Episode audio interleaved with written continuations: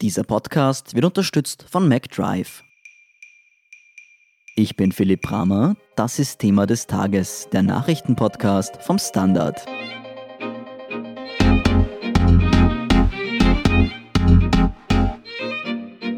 Stefan Pierer ist Gründer von KTM, Milliardär und ÖVP-Großspender. Und er soll Geld in der Steueroase Liechtenstein gebunkert haben. Dass ein SPÖ-Abgeordneter öffentlich darauf hinwies, war der ÖVP ein Dorn im Auge. Man suchte intensiv nach dem roten Informanten im Ministerium, Ermittlungen, die wohl rechtswidrig waren. Was genau im Finanzministerium vor sich ging, erklärt Fabian Schmidt vom Standard. Fabian, dass KTM-Chef Stefan Pira an die ÖVP gespendet hat, wissen wir ja bereits. Jetzt hast du gemeinsam mit ORF und Profil herausgefunden, dass die türkisblaue Regierung womöglich zu illegalen Mitteln gegriffen hat, um ihren Großspender zu schützen. Was ist denn da genau passiert? Also wir haben ja letzte Woche schon berichtet, dass fleißig SMS geschrieben wurden zwischen der ÖVP und dem Finanzministerium, wo es einen ÖVP-Minister gab, dass es vom Finanzministerium ins Justizministerium SMS-Wechsel gab, all das ausgelöst durch die Anfrage und die Rede von Jan Kreiner im Nationalrat im September 2017, also in der Hochphase des Wahlkampfs. Und wir haben jetzt weiter recherchiert und herausgefunden, was eigentlich dann tatsächlich auf Beamtenebene passiert ist und sind darauf gestoßen, dass das sehr exzessive Jagd auf diesen, je nachdem wie man es nennen will, Maulwurf, Informanten, Whistleblower gemacht wurde. Und wir haben da zahlreiche Dokumente gefunden und da gibt es einige spannende Details, sowohl zum Agieren im Fall Pira als auch generell zu dieser ganzen Abschleicherproblematik. Gehen wir vielleicht einmal ganz zum Anfang zurück und reden wir mal über dieses Steuerabkommen zwischen Österreich und Liechtenstein. Was steht denn da genau drinnen? Also wie wahrscheinlich bekannt ist, bin ich ein Innenpolitikjournalist und nicht aus der Wirtschaft. Das heißt, das wird jetzt alles ein, ein bisschen holprig. Ich versuche es aber so wiederzugeben, wie, wie ich es verstanden habe. Also prinzipiell haben sehr viele Österreicherinnen und Österreicher ihr Geld in Ausland gebunkert, wo sie, sagen wir jetzt einmal, nicht so viel Steuern zahlen müssen, wie sie das in Österreich tun müssten. Und das ist eigentlich Regierungen weltweit ein Dorn im Auge. Das war auch der österreichischen Regierung ein Dorn im Auge. Und deswegen hat die damalige Finanzministerin Maria Fekter, übrigens auch von der ÖVP, Steuerabkommen abgeschlossen, zum Beispiel zwischen Österreich und Liechtenstein.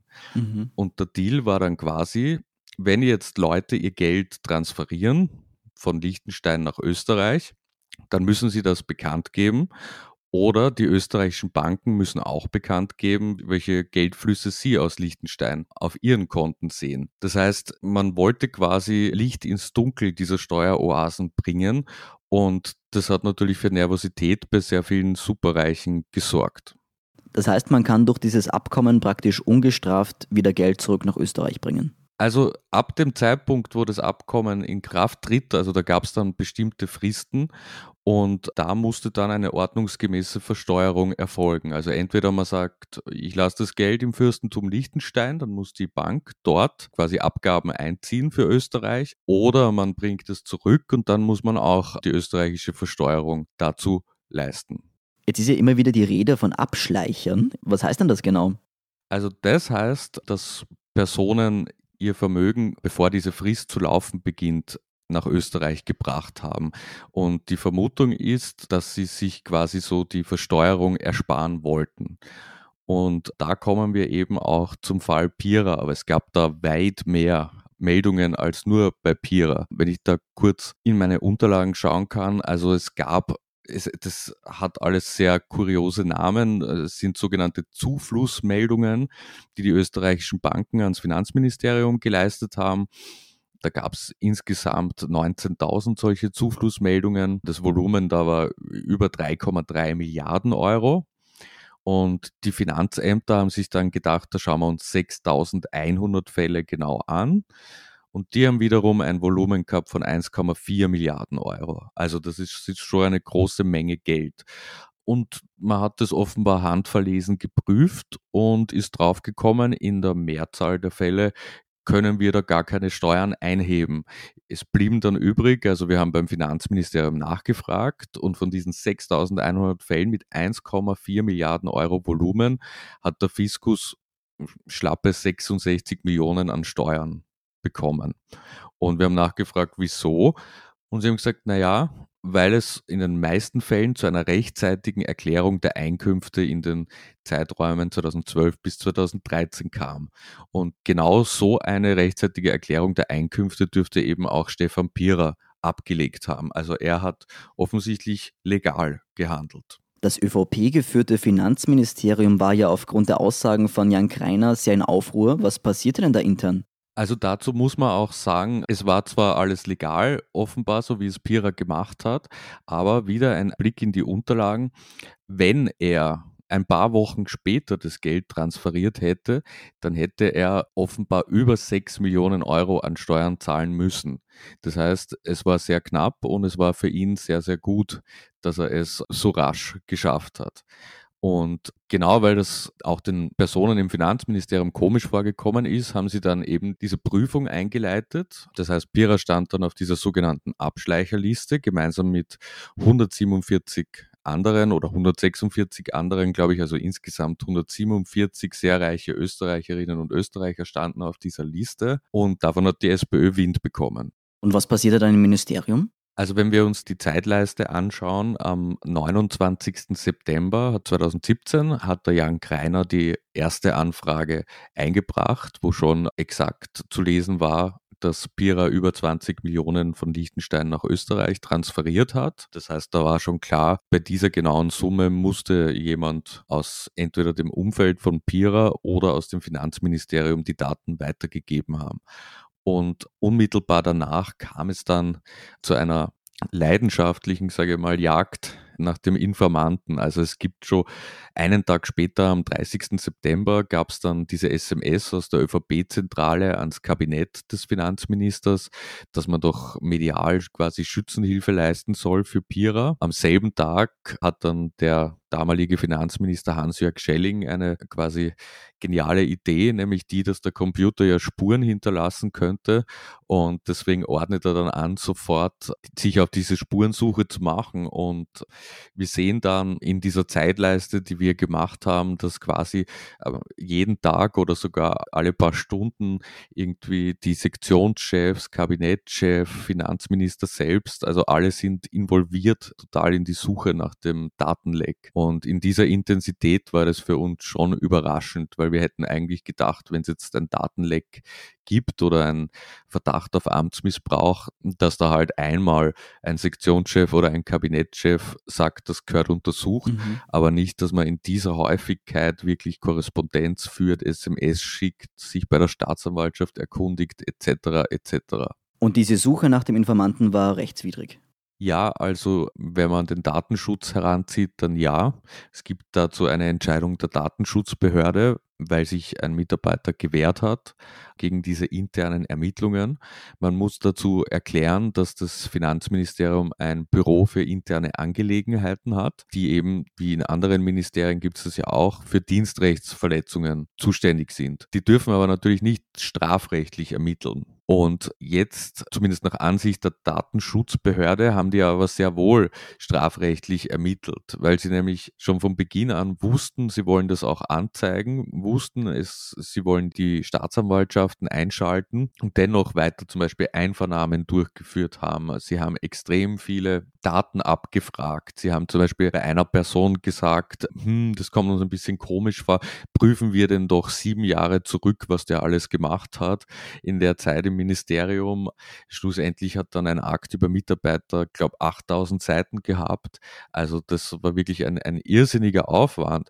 Und äh, was auch in dem Zusammenhang merkwürdig ist, also am 2. Oktober, also kurz nachdem der Kreiner diese Anfrage eingebracht hat, ruft der Sektionschef Eduard Müller, der war dann später in der Bierlein-Regierung selbst Finanzminister, jetzt ist er Chef der Finanzmarktaufsicht. Damals war er Sektionschef und der ruft eben im Büro für interne Angelegenheiten an um 20.47 Uhr am Abend und sagt, man muss unbedingt am nächsten Tag alle Zugriffsdaten übermitteln etc. Und dort wird ihm schon gesagt vom Büro für interne Angelegenheiten, du eigentlich, die Erfolgsaussichten sind da relativ gering, dass wir wirklich jemanden finden.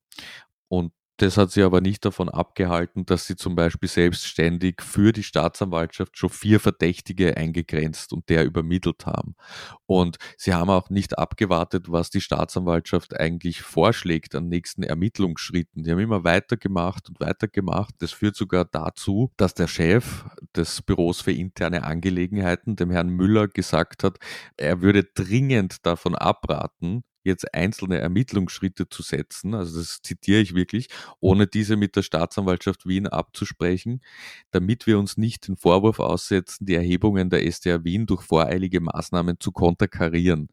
Und das entspricht auch nicht den Gepflogenheiten im Büro für interne Angelegenheiten. Das heißt, sie waren wirklich, sie haben quasi ihre eigene Abteilung, die Dienstrechtsverletzungen anschauen soll, zu einer Mini-Strafbehörde versucht umzuwandeln. Jetzt hast du ja gesagt, dass mit Stefan Pierer alles in Ordnung war, er hat legal gehandelt. Warum war man denn da trotzdem in so großer Aufruhr wegen dem Leak? Ja, also die Symbolik ist natürlich eine verheerende für die ÖVP. Vor allem weil Pira ja auch immer wieder in seinen politischen Forderungen sehr klar war und zum Beispiel sich dafür eingesetzt hat, dass der Zwölf-Stunden-Tag kommt, etc. Allein zum Vergleich, also er hat 437.000 Euro im Wahlkampfjahr 2017 an die ÖVP gespendet und seine Einkommensteuer in den Jahren 2012 und 2013 war je so circa 3.000 bis 5.000 Euro. Und ich glaube, dass das bei den meisten Menschen, die ihre Steuern in Österreich ebenso legal zahlen, nur halt ohne Konstruktionen über Liechtenstein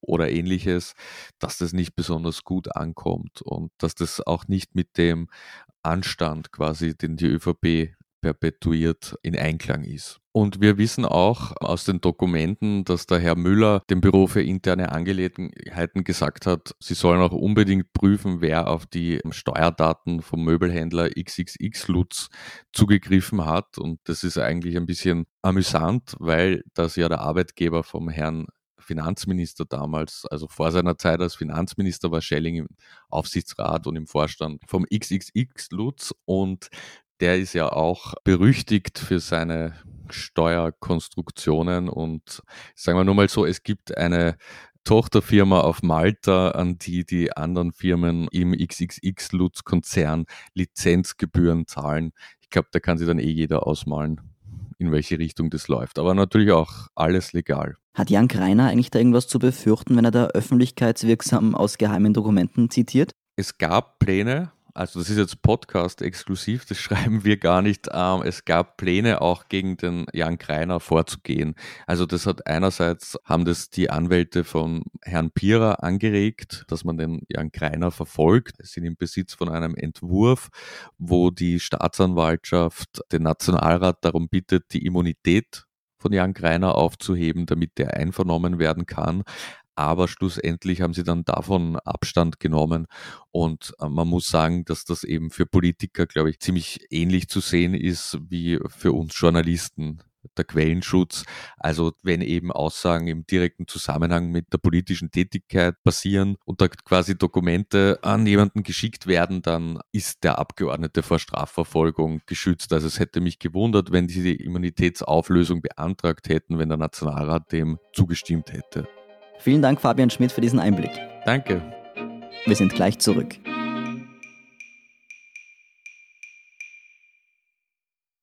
Wenn du endlich wieder einen Big Mac genießen willst oder du gerade im Auto unterwegs bist, dann stell dir vor, McDonald's bringt's jetzt wieder. Mit kontaktloser Übergabe zu dir ins Auto und kontaktloser Lieferung zu dir nach Hause.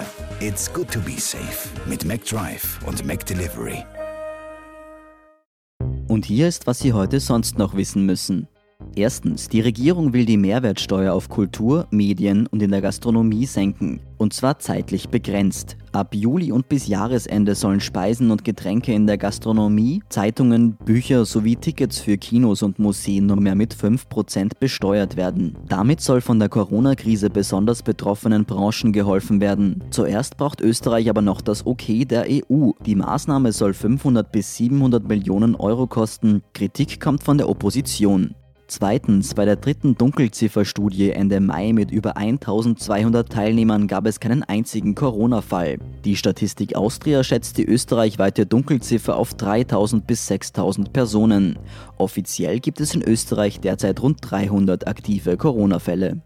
Drittens, bei der Regierungsklausur Anfang kommender Woche will Türkis-Grün neue Corona-Hilfspakete auf den Weg bringen. Im Interview mit dem Standard am Samstag verrät Vizekanzler Kogler bereits Eckpfeiler. So soll es einmal 450 Euro für Arbeitslose im nächsten Quartal geben. Kogler wünscht sich außerdem einen Kinderbonus von 360 Euro pro Kind. Und viertens, den Brexit hat Großbritannien bereits hinter sich. Bis Ende des Jahres läuft allerdings noch eine Übergangsfrist. Diese kann grundsätzlich verlängert werden, dazu soll es aber laut dem britischen Chefverhandler nicht kommen. Eigentlich sollte die Übergangsfrist dazu dienen, ein Handelsabkommen zwischen dem Vereinigten Königreich und der EU auszuverhandeln. Davon ist man aber noch weit entfernt. Ohne ein Abkommen könnte es zu einem regelrechten Chaos-Brexit kommen. Mehr dazu und die aktuellsten Informationen zum weiteren Weltgeschehen liefert Ihnen wie immer der Standard.at.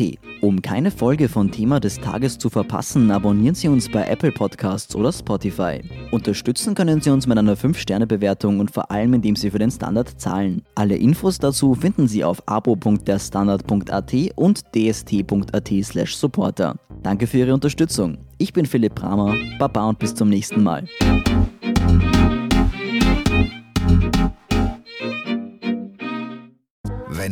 Endlich wieder einen Big Mac genießen willst oder du gerade im Auto unterwegs bist, dann stell dir vor, McDonald's bringt's jetzt wieder. Mit kontaktloser Übergabe zu dir ins Auto und kontaktloser Lieferung zu dir nach Hause. It's good to be safe mit McDrive und McDelivery.